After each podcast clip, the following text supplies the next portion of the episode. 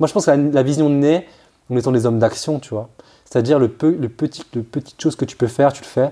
Et euh, le petit pas que tu peux faire, et qu'au fur et à mesure, en faisant, en servant, euh, par-ci, par-là, il y, a une vision qui commence à naître, tu vois.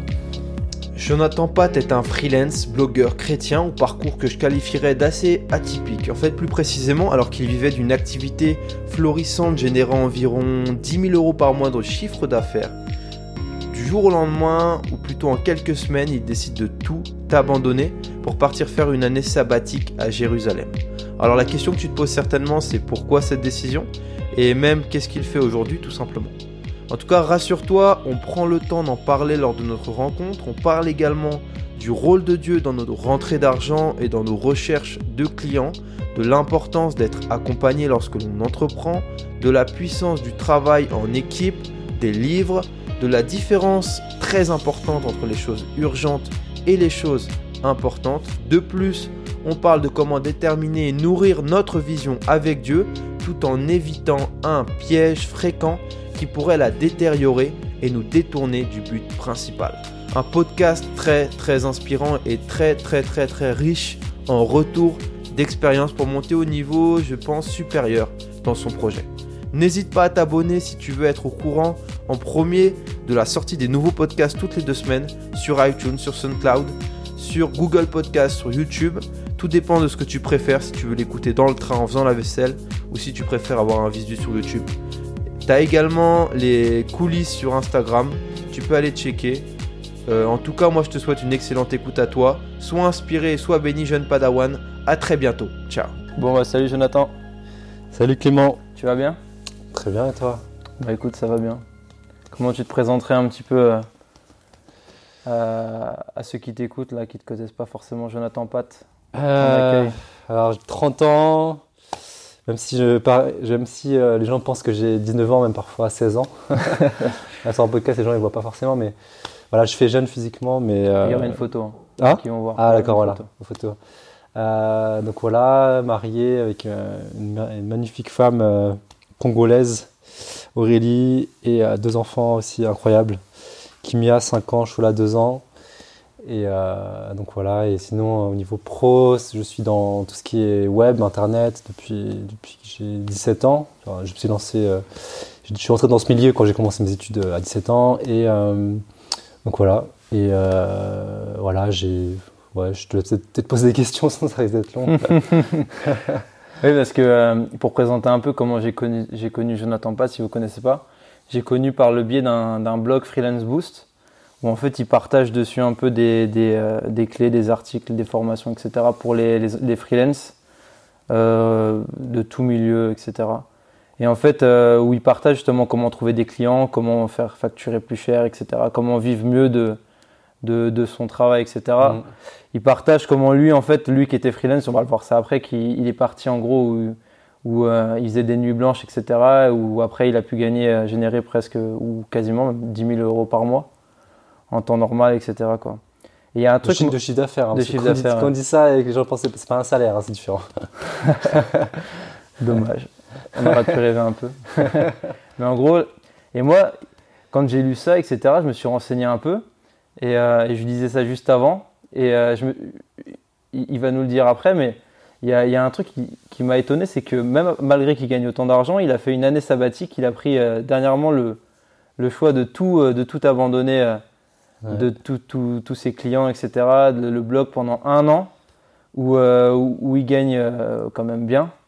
Et moi, la première question que j'ai envie de te poser, c'est comment ça se fait qu'après ça, tu as envie, de, as envie de, tout couper pendant un an quoi?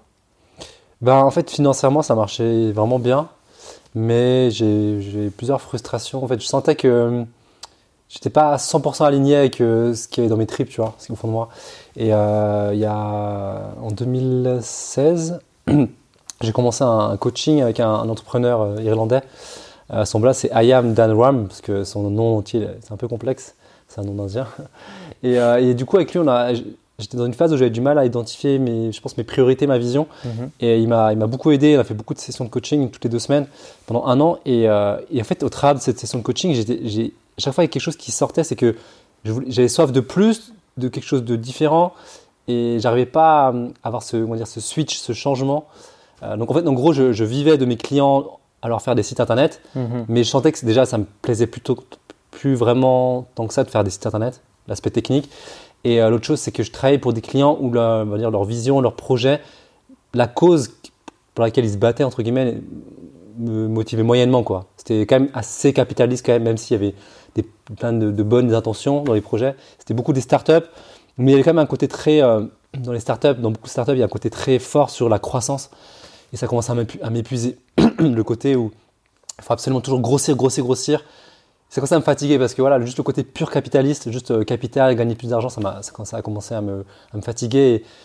Et, et, euh, donc il y avait plusieurs paramètres comme ça qui sont arrivés où j'avais envie de passer à autre chose. Mhm. J'avais, euh, de l'autre côté, j'avais mon blog qui me plaisait où je formais des indépendants, mais j'arrivais pas à en vivre. Donc il y avait, je sentais que je devais rentrer dans une nouvelle saison et pas ça. Il, a- fallait un switch. Et on est, il y a eu cette idée de faire cette, cette année sabbatique et ça, c'était une année, un projet qui était là depuis des années. Donc ma femme et on, est, on s'est dit bon, c'est peut-être le moment de faire ça. Et c'était peut-être aussi l'occasion, peut-être de tout remettre à, à plat Mhm. et après de repartir à- sur des nouvelles bases. Et c'est ce qui s'est passé en fait finalement. Euh, mais c'était pas simple de faire ce switch. euh, C'est ouais. Tu ressentais que tu avais besoin d'un déclic, un, vraiment un gros Ouais, déclic super gros absolument. déclic, quoi. ouais, grave. Pourquoi tu que avais besoin un peu de ce déclic-là? Bah comme déjà il y avait un, je pense déjà une dépendance financière envers ces- mes principaux clients qui me rapportaient beaucoup d'argent. Donc je Mhm. dépendais d'eux, mais justement je, je voulais, je voulais pas co- continuer à travailler avec eux, mais c'est de, ils rapportaient beaucoup d'argent, donc Mhm. c'était un peu ma, ma vache à lait. Donc c'était, j'arrivais pas finalement, à- je trouvais pas la manière de me dire maintenant j'arrête avec eux et je repars sans eux. Et je, je voyais pas là comment c'était possible parce que ça me rapportait quand même, euh, je pense 6 000 euros, au moins 6 000 euros sur mes clients principaux par mois. Euh, et euh, par mois. Et du coup, voilà, j'arrivais pas à trouver de stratégie pour vraiment avoir ce, ce- ce switch. Quoi. Donc il y avait cette dépendance-là. Et, euh, et je pense aussi que j'étais un peu perdu. C'est que j'avais plein de- d'envie, plein de désirs. J'étais un peu tiraillé. Et euh, je pense que j'avais- du mal à avoir une vision claire sur, euh, sur voilà, ce qu'il faut faire maintenant, etc. Et c'était ce à quoi je travaillais avec mon coach. Il me posait beaucoup de questions, mais il y avait, je pense que j'étais ouais, un peu. euh, j'étais vraiment tiraillé, j'étais hyper tiraillé intérieurement sur justement le fait de vouloir être à ma place en fait. Ouais. Et voilà, donc c'était pas une période simple en fait. hein. C'était. euh, mais euh, ouais. Et Mais comment, et comment, parce que tu disais ta femme c'était un peu ce qu'elle voulait faire, mais comment elle t'a, elle t'a un peu guidé dans ça Parce que ben, en plus il y avait les enfants à côté. Ouais, ben, les enfants, c'était donc euh, là ils sont encore en bas âge, j'étais encore plus en bas âge. Et, mais on a eu une discussion, je crois que c'était en juin, donc 2010, on est quoi, 2017, juin 2017. Ok. Et j'ai plus, on est, j'ai commencé à dire, je veux, autre je veux passer à autre chose. Et je crois que c'est ma femme qui a dit, mais c'est peut-être le moment de faire euh, ce projet-là d'école publique. Ça faisait plusieurs années qu'on avait essayé, on n'avait pas réussi. On m'a dit, allons-y. Donc, c'était déjà tard, hein, c'était juin, on avait jusqu'à septembre, donc on avait trois mois. Et là, on, y, on allait comme des bourrins. Et on a, essayé de voir qu'est-ce qu'on pouvait faire. Toutes les écoles, il y avait plus de place, c'était chaud et tout. On a essayé de s'inscrire euh, en Belgique, mais euh, il fallait trouver un logement. C'était à Bruxelles, on n'arrivait pas à trouver de logement. C'était hyper galère. On est arrivé en fin juillet, on n'avait rien. Et c'est là que ma femme, a l'idée d'aller voir sur Internet. Et elle, a trouvé une école à Jérusalem. Et, et euh, elle m'a dit, bon, ben, je tente. Elle a appelé, et ils ont dit, ouais, c'est bon, venez. Et. Ouais, en un mois, on- ça s'est fait en un mois et demi. On a tout fait. Donc fin juillet, mi-septembre, euh, en un mois et demi, on a dû tout faire. Organiser le déménagement, euh, ouais, voilà quoi, tous les papiers, sortir d'Europe aussi, c'est super compliqué en famille. Il y a beaucoup de papiers à faire. C'était une énergie de malade. Ça nous a défoncé physiquement. Euh, mais bon, c'était un peu le, voilà, c'était en mode. euh, C'est la transition obligatoire. Ouais, c'était une transition un peu brutale, mais voilà, il y avait, je pense qu'il il a fallu ça pour, pour y aller quoi. Mais du coup, attends, je, me pose, je me pose une question. Comment tu as expliqué à tes clients Ah, Euh, Parce que là, c'est fou pour nous, mais pour les clients, ça doit, être, ça doit être le même délire. Comment tu leur as expliqué, OK, euh, on travaille bien ensemble, mais là, euh, j'arrête quoi. Je travaille. Ouais. Bah, j'avais surtout un client principal. Bon, c'était marrant parce que j'avais un client qui avait plusieurs boîtes, donc j'étais, je bossais pas mal pour lui.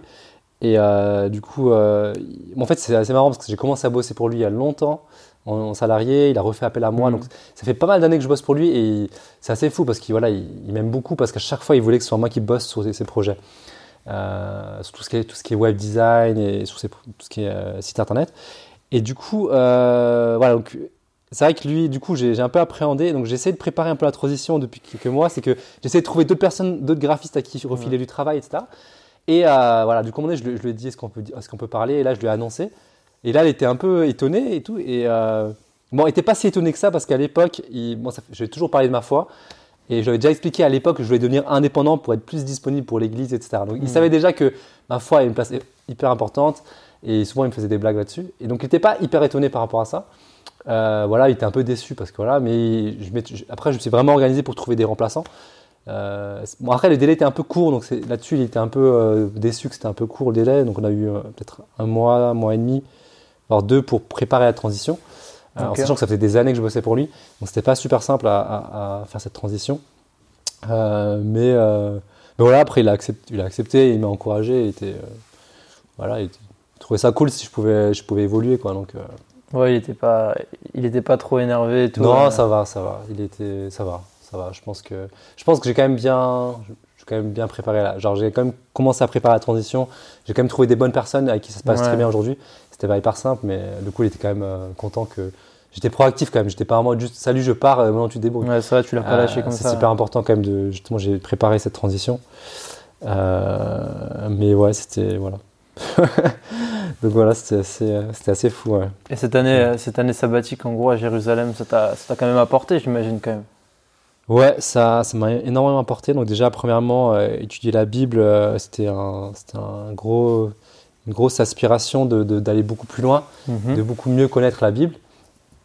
Euh, donc voilà, donc ça, ça m'a beaucoup aidé. Ça, ça a répondu à beaucoup de questions que j'avais sur- par rapport à ma foi. J'ai- je pense que j'ai eu une grosse phase où je, je- je remettais pas mal de choses en question et pas mal de doutes. J'avais besoin d'un de fondements assez solides sur, euh, Mhm. sur le christianisme, sur l'origine, sur des trucs un peu plus scientifiques.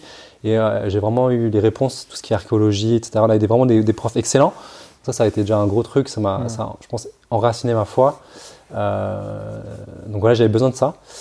Euh, voilà, donc c'était le premier point. Deuxième point, c'est que arrêter de travailler, en fait, on a tout de suite une super grosse prise de recul sur son travail. Et après quelques semaines, j'ai tout de suite eu des grosses prises de conscience par rapport à mon travail et mes aspirations pour la suite. Alors, mon premier gros déclic, j'ai eu un premier cours sur le leadership et euh, grosse prise de conscience sur le travail d'équipe, tu vois. Je, donc ça fait depuis 2011 que je suis indépendant et je me suis rendu compte que j'ai beaucoup fonctionné en, seul par rapport à des déceptions. J'ai eu des mauvaises expériences de travailler en équipe. Mhm. J'ai dû faire du management, ça s'était mal passé euh, quand j'étais salarié à l'époque. Et, euh, et là, j'ai réalisé que je savais que c'était important de travailler d'équipe, mais j'avais, je pense que j'avais un peu. euh, j'étais un peu en mode je fais seul parce que c'est plus simple quand tu es tout seul, tu fais un peu comme tu veux. Et j'ai repris conscience de l'importance du travail en équipe si tu veux avoir un plus gros impact et que c'est beaucoup plus passionnant. Donc euh, tout de suite, je me suis dit, quand je reviens, déjà, je remets, en plus, je remets les choses en place pour que ce soit plus en mode équipe. Mhm. Donc première chose. Et après, j'ai, pendant toute l'année, en fait, j'avais du coup ce recul par rapport à mon travail. Et toujours, je me disais, bon, c'est quoi mon travail, c'est quoi serait quoi mon travail idéal? Comment est-ce que, par rapport à mes points forts et tout, à mes dons, quelle serait la manière d'utiliser au mieux mes, mes talents? Et du coup, j'ai profité pour demander à mes proches quels sont mes points forts, mes points faibles. J'ai fait un peu un bilan, une grosse prise de recul sur, sur moi. Justement, mon coach euh, m'avait dit mes points forts. Il m'a dit points forts, capacité à être très focus sur les projets. Point faible, je ne suis, pas bon quand je suis éparpillé sur plusieurs projets, justement, et c'était un peu le problème de, avant de partir en année sabbatique, j'étais Ouais. éparpillé, Euh, j'avais du mal à avancer. Euh, donc voilà, j'ai eu plusieurs retours comme ça. Euh, et il y a aussi la notion de travail d'équipe qui est revenue, mais c'était justement David Bonhomme qui m'a dit ça, l'importance de travailler en équipe, que je négligeais pas mal. Et euh, donc voilà, j'ai eu plusieurs retours, et euh, donc toute cette réflexion-là m'a vraiment permis de construire et d'imaginer ce projet idéal. Donc j'ai eu euh, une piste qui m'est venue très rapidement, c'est de me dire tout ce que j'ai appris dans le web, je veux, de nouveau le remettre au service de Dieu. J'avais bossé pour le Taux Chrétien à l'époque quand j'avais euh, 19 ans, pendant deux ans et demi, et là j'ai eu envie de, nouveau bosser pour eux. Donc voilà, donc ça c'est un- c'est une direction, une idée que j'ai eue, qui m'est venue comme ça, et ça, ça- ça s'est confirmé avec les mois, c'était une idée qui est devenue très forte, et finalement ça s'est concrétisé, j'ai commencé à bosser avec, avec eux à partir de d'août 2018, donc quelques mois après mon retour en France. Euh, voilà, c'est vraiment super, c'est du travail, équipe, travail en équipe, etc. Et euh, l'autre direction, ça a été, euh, c'était pas été simple, mais c'était de reprendre mon blog Freelance Boost. J'avais essayé de le monétiser, j'avais pas vraiment réussi à en, à en générer assez de revenus pour pouvoir en vivre comme un revenu principal. Euh, et j'ai finalement j'ai décidé d'essayer de, vraiment me dire maintenant je reviens et je fais tout pour euh, faire en sorte d'en vivre. Et euh, du coup j'ai remis en place, j'ai un peu adapté le fonctionnement, le business model, la manière dont j'allais gagner de l'argent. Et je me suis dit, comme c'est maintenant mon revenu principal, il faut que chaque mois il y ait de l'argent qui rentre, assez pour pourvoir aux besoins de ma famille. Et, et du coup, je me suis mis ce coup de boost et ça, et ça a marché. C'était assez euh, miraculeux parce que la prise de risque elle était énorme. Et clair. euh, j'ai eu des moments de panique, et, euh, plusieurs. Et, euh, mais aujourd'hui, ça, ça fonctionne, donc c'est cool. mais c'est un miracle. Franchement, c'est vraiment un miracle. C'est genre je, je dis juste merci à Dieu parce que parce que ça, il y avait beaucoup de chances que ça foire. Quoi. Ouais, Donc, j'imagine. euh, Quand tu dis des moments de panique, c'est-à-dire en fait, en fait, en gros, donc avec mon blog, j'ai du coup j'ai des abonnés à, à ma newsletter, et c'est surtout à eux que je vais vendre des formations en ligne. Et du coup, chaque mois, je lançais des, des- des formations en ligne. À chaque fois, je disais voilà, pendant une semaine, vous pouvez acheter cette nouvelle formation, et euh, voilà. Donc à chaque fois, j'avais un objectif de chiffre d'affaires pour Mm. pouvoir assez, avoir assez d'argent pour ce mois, pour ma famille. Et euh, il y a eu plusieurs moments où euh, j'avais par une semaine où je lançais quelque chose, par exemple au mois d'août, et le dernier jour, j'avais eu personne qui avait acheté, en sachant que j'avais pas assez d'argent pour vivre. Genre, je comptais sur cet argent-là, j'avais un objectif fi- financier à atteindre, 2000 euros, et que si je l'atteignais pas, j'étais en galère financière. Et le dernier jour, j'avais rien, et là, j'étais vraiment, je me suis mis à genoux, j'étais juste, j'ai prié, j'étais là, je me suis dit, mais qu'est-ce que je fais? Je, je mets ma famille en galère. euh, Ouais. euh, je me suis dit, je vais devenir salarié. C'était voilà, c'était un peu la, la panique.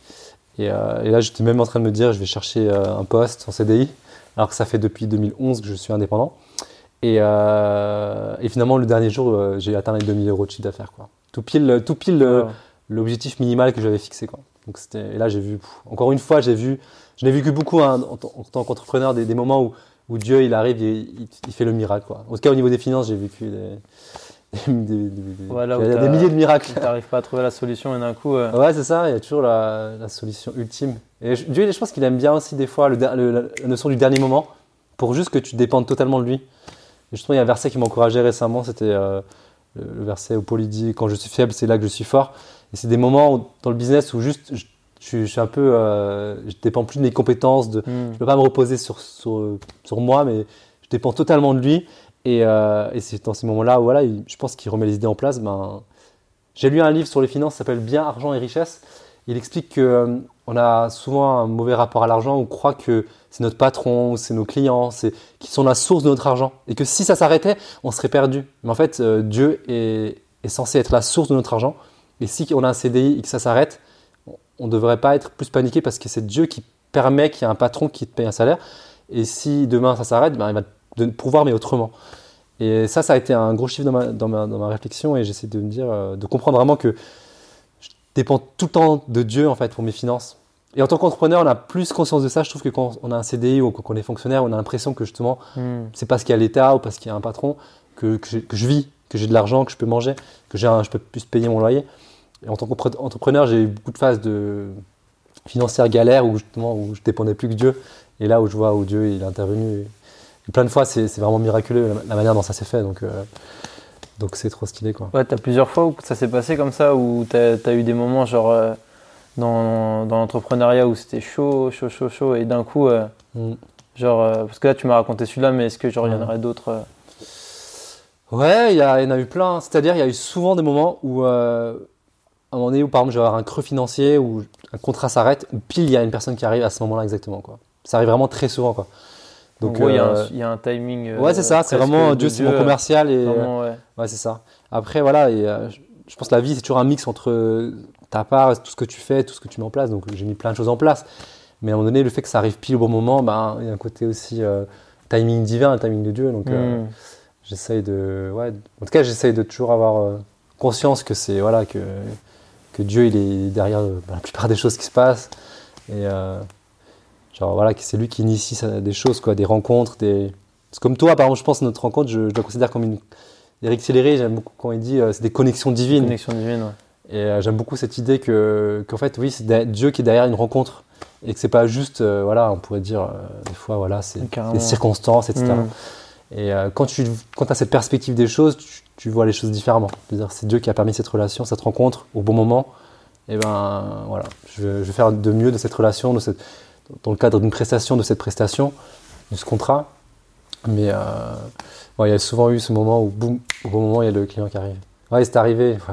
J'ai eu plein d'histoires comme ça. Une fois, j'étais aux États-Unis, je me rappelle, justement, avec mon client principal, ça s'avait foiré. Il y a eu un, on s'était un peu mal compris. Ils avaient, ils avaient arrêté- le contrat. C'était Ouais. c'était ma vache à lait, quoi. C'était deux, jours mois, deux jours par semaine de contrat bien payé.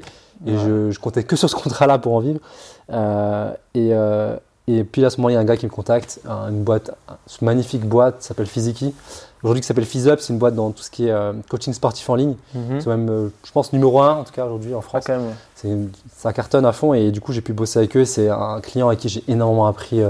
euh, j'ai eu plein de déclics au niveau. Je suis monté énormément de compétences avec ce client parce qu'il était, juste trop fort au niveau marketing et tout. Et, et, voilà, c'était une rencontre divine et c'était le contrat qui arrivait pile au moment où je, vraiment financièrement là, c'était catastrophique au moment où il arrivait quoi.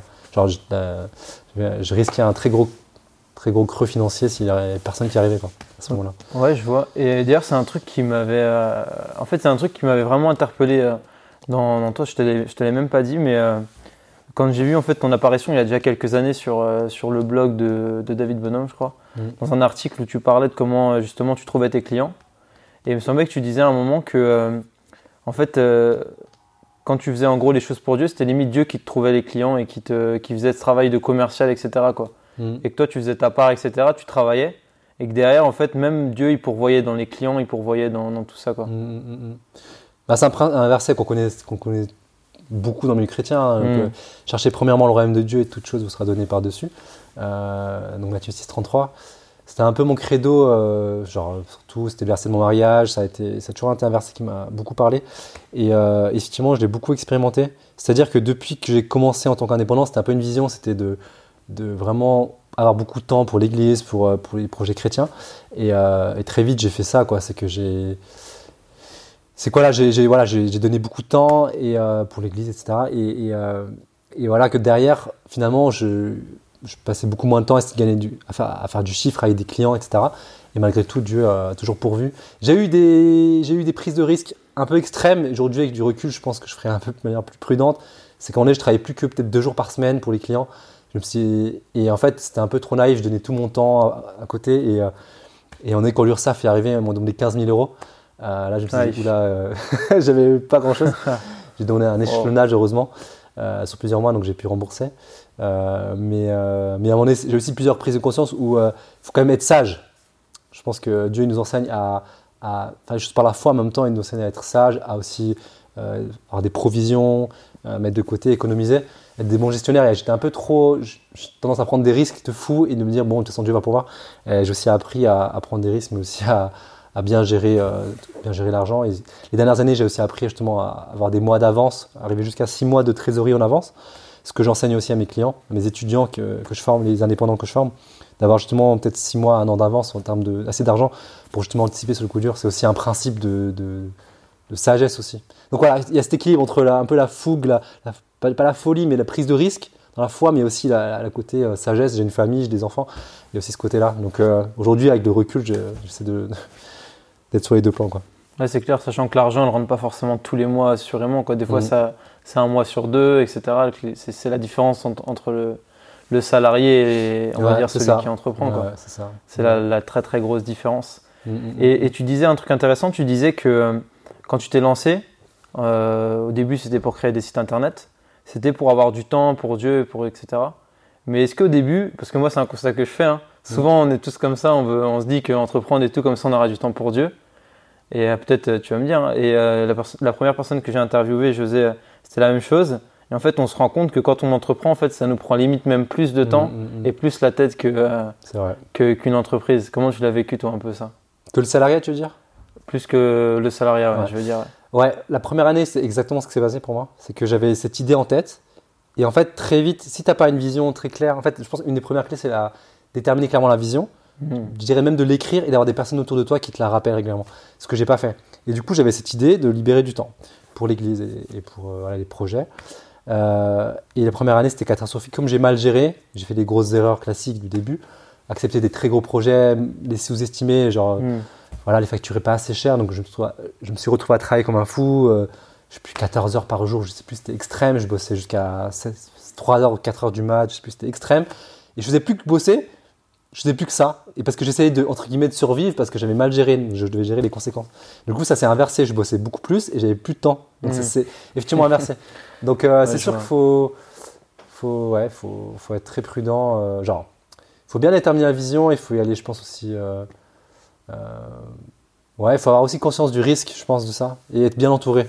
Euh, d'avoir, moi justement, j'ai- eu ce côté où je me suis lancé, mais vraiment à l'arrache, toutes les erreurs classiques. euh, Ne pas être entouré, ne pas avoir, être quelqu'un qui me suit sur mon démarrage, avoir un peu des mentors, des conseillers. J'ai- fait, je suis foncé comme un fou. Je me suis même pas renseigné au niveau de tout ce qui est administratif. Je me suis même pas renseigné sur mes droits, à démarrer avec un chômage. Tout ça, j'ai tout ignoré. J'ai foncé et je me suis retrouvé pendant un an à, à juste travailler comme un fou. Quoi. Donc c'était euh, catastrophique, mais ça a été euh, un mal pour un bien parce qu'après j'ai eu tellement de prise de conscience après cette année que après j'ai j'ai mis plein de choses en place pour euh, Ouais, en gros, as fait. cadrer les choses. C'est bien parce que tu as fait toutes les erreurs d'un coup. Ouais, c'est ça. ça. ça, ça, c'est le gros avantage, ouais, c'est ça. Tu as fait toutes les erreurs d'un coup. Mais Ouais, du j'ai coup, appris très vite aussi. Du coup. pour toi, c'est important du coup euh, d'être accompagné quand même? Ouais, à fond, à fond. ouais. En fait, ouais, si tu regardes un peu euh, les, les entrepreneurs à succès et tu leur demandes euh, les, les- c'est quoi les, critères du succès, Mhm. tu vas toujours avoir les mêmes conseils que revenir et tu as toujours euh, tout ce qui est mentorat, mastermind, c'est-à-dire un peu un groupe où tu es entre plusieurs personnes. euh, si tu parles d'entrepreneuriat, donc plusieurs entrepreneurs qui sont ensemble, qui partagent par exemple chaque semaine leurs défis, qui s'encouragent et qui se donnent des défis, euh, et qui se donnent des conseils. C'est clairement un des trucs euh, qui fait que les gens euh, vont dire que qu'ils ont eu un succès incroyable, tu vois. En tout cas, dans les entrepreneurs de très haut niveau, ils vont dire que c'est un, des, cri- un, des, un des éléments les plus importants. Euh, et donc, euh, mentorat, coaching, c'est pour moi, c'est ça te fait gagner des années en fait, tu vois. Ça te fait gagner des années et ça te fait aussi, ça t'évite peut-être certaines erreurs. Il faut faire des erreurs, tout le monde en fait, mais des fois, si tu peux t'éviter certaines erreurs, tu vois, par exemple, je te donne un exemple, des gens qui vont faire des erreurs, qui vont après vont négliger leur famille pendant des années. Après, dix ans plus tard, ils réalisent, et ben, ils ont appris dans la douleur, mais après, il y a aussi des conséquences. Pendant dix Ouais, ans, c'est ils ne ouais. se sont pas occupés de leurs enfants. Donc, si tu peux t'éviter certaines erreurs parce que tu as des bons mentors, euh, des mentors justement qui vont, ils vont te donner cette. euh, qui vont faire gaffe à ça dès le début. Équilibre, euh, prendre soin de ta famille, prendre soin du genre, business, famille et toutes les priorités de la vie, tu vois. Bien sûr, Dieu au centre de tout ça. Euh, voilà, donc c'est sûr que c'est. Voilà, moi je, moi je suis à fond là-dessus et mon business aujourd'hui, mon activité, c'est de, c'est de, c'est de former les gens, de les accompagner. Et, euh, c'est sûr que c'est important pour toi. si c'était pas c'est entre guillemets, là je vends mon business. Non, c'est vraiment c'est- si c'est mon activité, c'est parce que je crois à fond là-dedans. ouais. Je crois à fond dans le fait de de- d'accompagner les gens et, et le coach. Ce qui est fort dans le coaching, c'est que t'as même pas besoin d'être euh, d'être plus compétent que l'autre pour faire pour être un bon coach finalement. J'ai une, une prise de cons- conscience que j'ai eue récemment, c'est quand tu as quelqu'un qui est face à toi, qui te challenge, même si vous êtes au même niveau entre guillemets, et je me suis dit même si j'avais un coach qui était moi, genre si je me dédoublais que c'était mon propre coach, ce serait super intéressant parce que tu as un regard extérieur Mhm. il te pose des questions qui te mettent face à toi-même, il te donne des défis, des engagements à tenir. Moi, c'est ce que je fais quand je fais du coaching, c'est je dis, OK, dans une semaine, tu fais ça. Genre, est-ce que tu es prêt à t'engager, que d'ici une semaine, tu fais ça, etc. Tu as, un côté où quelqu'un va te challenger, être redevable. En fait, quand tu passes du salariat à l'entrepreneuriat, tu perds ça, en fait. Tu perds le côté, tu dis, ah, je suis libre maintenant. Mais très vite, tu te retrouves un peu sans ce côté, tu n'as pas le patron qui te met de pression, donc tu es content, mais au final, tu n'as plus le côté euh, positif qui est quelqu'un qui te dit, voici tel objectif, voici la deadline, voici. Quand tu es tout seul, tu peux vite être perdu parce que tu n'as plus ça. Avoir un coach, un mentor, ça peut, un groupe de progrès, un mastermind, ça peut justement t'aider à avoir des, objectifs très précis avec quelqu'un qui va derrière va te dire alors t'en es où? Et ça, c'est hyper important dans le progrès. Sans ça, je trouve que tu. Bah, c'est, un principe humain. Les gens. Qui, est qui a pu accomplir des grandes choses sur cette terre en, étant, en ayant fait les choses seul je, je sais pas. J'aurais du mal à en citer, je pense. Je pense que c'est, parce qu'on on avance ensemble. Mhm.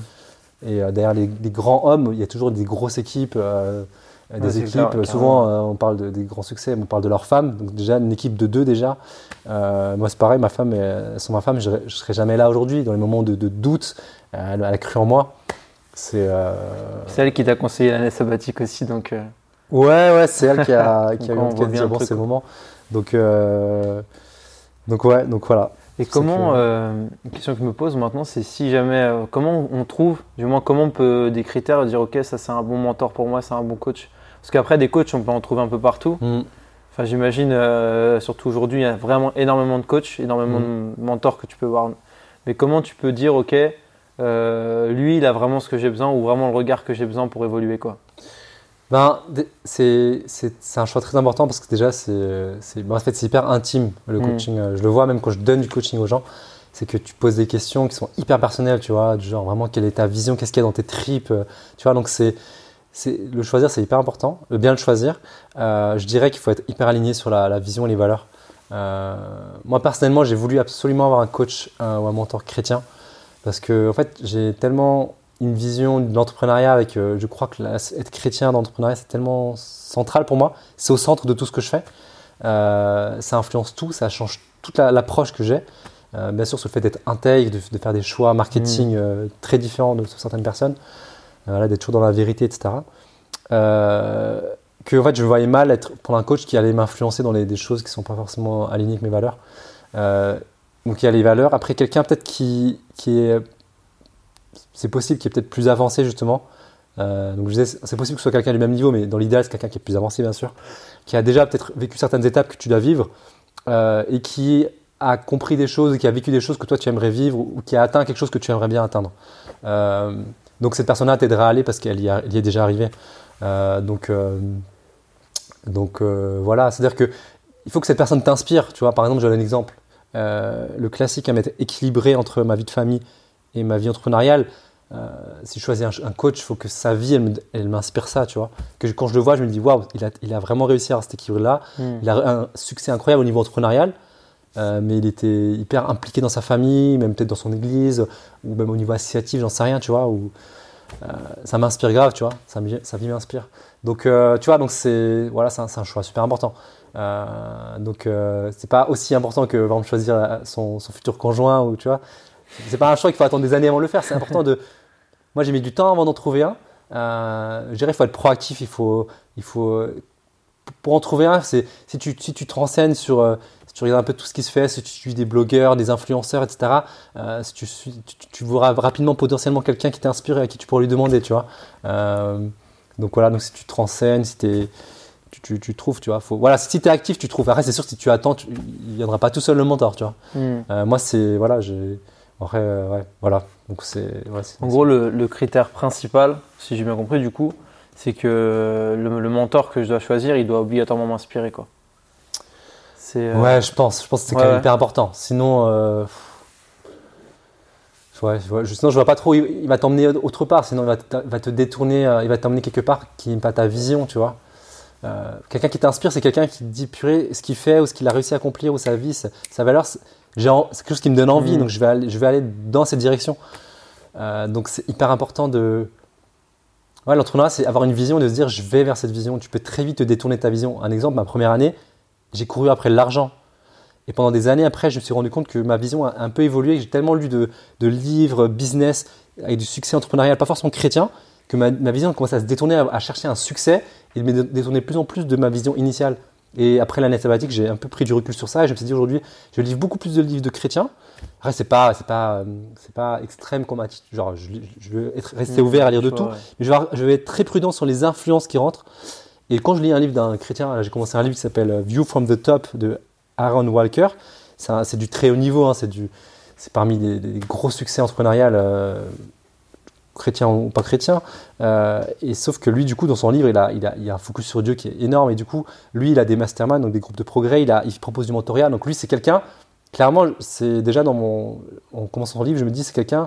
J'aimerais vraiment faire du mentorat ou être dans un groupe avec lui, parce qu'il m'inspire grave. Ouais. Euh, voilà, je sais qu'il va pas me, il va m'amener, il va m'aider à aller vers une vision qui, qui est vraiment alignée avec les valeurs, les principes de Dieu.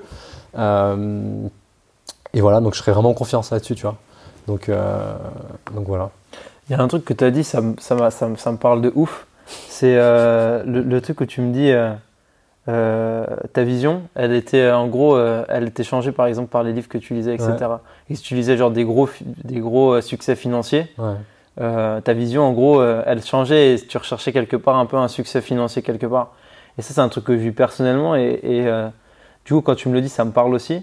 C'est euh, un constat aussi que je fais. Ouais, quand tu lis beaucoup de choses, de sa- ta vision, elle, euh, on va dire, elle, elle varie en fonction de quoi tu la nourris. Quoi. Mm. Donc c'est sûr que si tu la nourris, euh, comme tu dis, euh, avec des gros succès financiers, etc., des gros succès avec matériel et tout ça, bref, bah ta vision en fait, elle va comme un gouvernail en gros C'est ça. C'est ça. Et donc, très- très tout- subtil. Ouais. donc tout ce que toutes tes décisions que tu vas prendre en fait vont être complètement euh, vont être complètement alignées avec cette nouvelle vision en gros un peu déformée un peu de ce que celle que tu avais de base. C'est ça. ouais. Et ça je me rends compte euh, je me rends compte énormément euh, aussi personnellement quoi. Mm, mm, mm. C'est dingue ouais, vraiment comme tu dis. Après est-ce qu'il faut exclure totalement je sais pas les livres non les, non- les Ah livres- non, non, je dirais pas ça, non. non, non. Il- C'est, en fait, moi, ce que j'ai compris aujourd'hui, c'est que quand on lit un livre qui n'est pas forcément écrit par un chrétien, il faut avoir conscience que sa, sa vision de la vie, c'est. Prenons un exemple. Tim Ferriss, donc la, semaine des 4 heures, qui, qui est clairement la grosse référence pour les Mm. entrepreneurs, euh, je dirais, mo- modernes, ceux qui vivent Ouais, un peu ce, ce côté euh, euh, indépendance financière, genre je travaille d'où je veux, voilà, tous ces systèmes-là. Euh, c'est un épicurien, c'est un gars qui, sans, sans- sa vision de la vie, c'est le plaisir. Et donc, c'est clairement, lui le dit, ce qui le fait le plus plaisir, c'est de constamment apprendre des nouvelles choses, d'explorer, et très centré sur le plaisir, sur soi, en fait. Et c'est intéressant, mais je suis pas 100% aligné avec sa façon de voir le monde, tu vois. Donc, ce livre-là, je le conseille vraiment parce que c'est vraiment une, ça a été une révolution dans l'entrepreneuriat. J'ai plein de chrétiens qui ont été hyper euh, encouragés de manière positive. Euh, et même moi, ça a été un, un super boost. Mais je pense que quand on lit ce genre de livre, il faut être euh, toujours avoir un peu de distance. C'est-à-dire que je lis, maintenant je prends un peu de recul.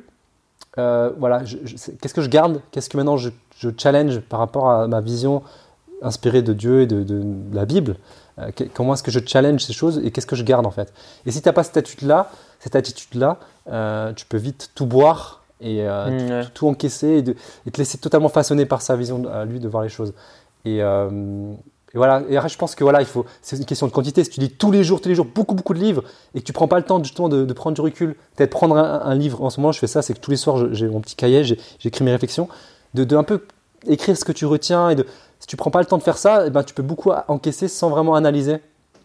Et euh, donc voilà, je pense qu'il faut, voilà, il faut être, euh, faut avoir conscience de cette réalité, qu'il faut, il faut challenger ça. Euh, et du coup, tu, tu le, tu le dis peut-être différemment que si tu euh, si si pas conscience en fait qu'il y a une influence qui est là en fait. Quand tu regardes un film, que tu écoutes de musique, c'est la même chose. Il y a une influence, tu vois. Mm. Donc en avoir conscience, c'est la première étape en fait. ouais. Et donc là, tu dis ça, c'est une habitude que tu as. Même lire, c'est une habitude que tu as depuis, depuis, depuis un certain temps? Lire, ouais, en fait, en fait j'ai eu un gros déclic sur l'entrepreneuriat, euh, sur, le, sur le fait de lire beaucoup. Ouais. Euh, C'était, euh, c'est encore Eric Sillery, hein, c'est un gars qui m'a beaucoup influencé, hein, donc. parce En que, bien. ouais, en bien, ouais, parce que j'ai. Bon, ouais, c'était mon premier, entre guillemets, patron, et j'ai beaucoup appris de lui. Mais après, quelques années plus tard, il avait écrit un SMS à un nouvel an, il avait dit Les livres que vous allez lire cette année vont déterminer. Il avait une liste de choses qui allaient être déterminantes pour cette nouvelle année, Hmm. dont la liste de livres. Et ça m'a mis une grosse claque, je me suis dit c'est vrai que les livres que tu lis euh, peuvent avoir un impact énorme. Et là, je lui ai demandé à lui une liste de livres, j'ai commencé à donner à plusieurs entrepreneurs quelle est ton top liste de livres à lire. Et là, j'ai commencé à acheter plein de livres. Et là, depuis, c'est ce que je fais beaucoup, c'est que j'achète beaucoup de livres. Euh, une habitude que j'ai prise, qui est pas simple à mettre en place, qui est très spécifique, c'est que je fais des pauses toutes les demi-heures. C'est la technique Pomodoro, c'est c'est c'est séance de travail de 25 minutes et 5 minutes de pause. Et ch- chaque pause, je, lisais, euh, le livre en cours. Et comme ça, j'ai lu beaucoup de livres. C'est pas Ah, hyper simple comme approche parce que c'est vrai qu'on peut dire euh, tu travailles puis moi c'est un truc qui a beaucoup marché. Euh, même là je continue un peu à le faire. Même si je conseille aussi de prendre des fois des temps juste de lecture. Euh, mais voilà c'est un truc qui m'a beaucoup aidé et de à chaque fois de dire ok il y a un truc qui m'a marqué maintenant je prends une note. Voici ce que je peux mettre en application. Ce qui est le plus important hein, quand tu lis un livre c'est de mettre en application sinon ça sert pas à grand chose. Même si ça, si ça sert à t'inspirer mais le plus important reste la mise en application. Donc voilà donc ça, du coup j'ai depuis j'ai lu beaucoup beaucoup beaucoup de livres quand même. Pas Ouais, pas mal quand même. hein. J'ai lu pas mal de livres quand même. Ouais, c'est important. euh, donc ouais, c'est super important. Est-ce que à la base c'était euh, c'était un truc que tu faisais naturellement? Est-ce que à la base genre euh, tu te qualifies de grand lecteur ou, ou pas trop à la base? En fait, je lisais beaucoup de livres chrétiens, Ouais. plutôt chrétiens dans le sens euh, vraiment lié à, à la prière, à l'église, etc. Euh, et en fait, euh, ouais, c'est quand j'ai commencé à me lancer en tant qu'indépendant qu'il y a com- commencé à naître cette passion de l'entrepreneuriat, du marketing, Hmm.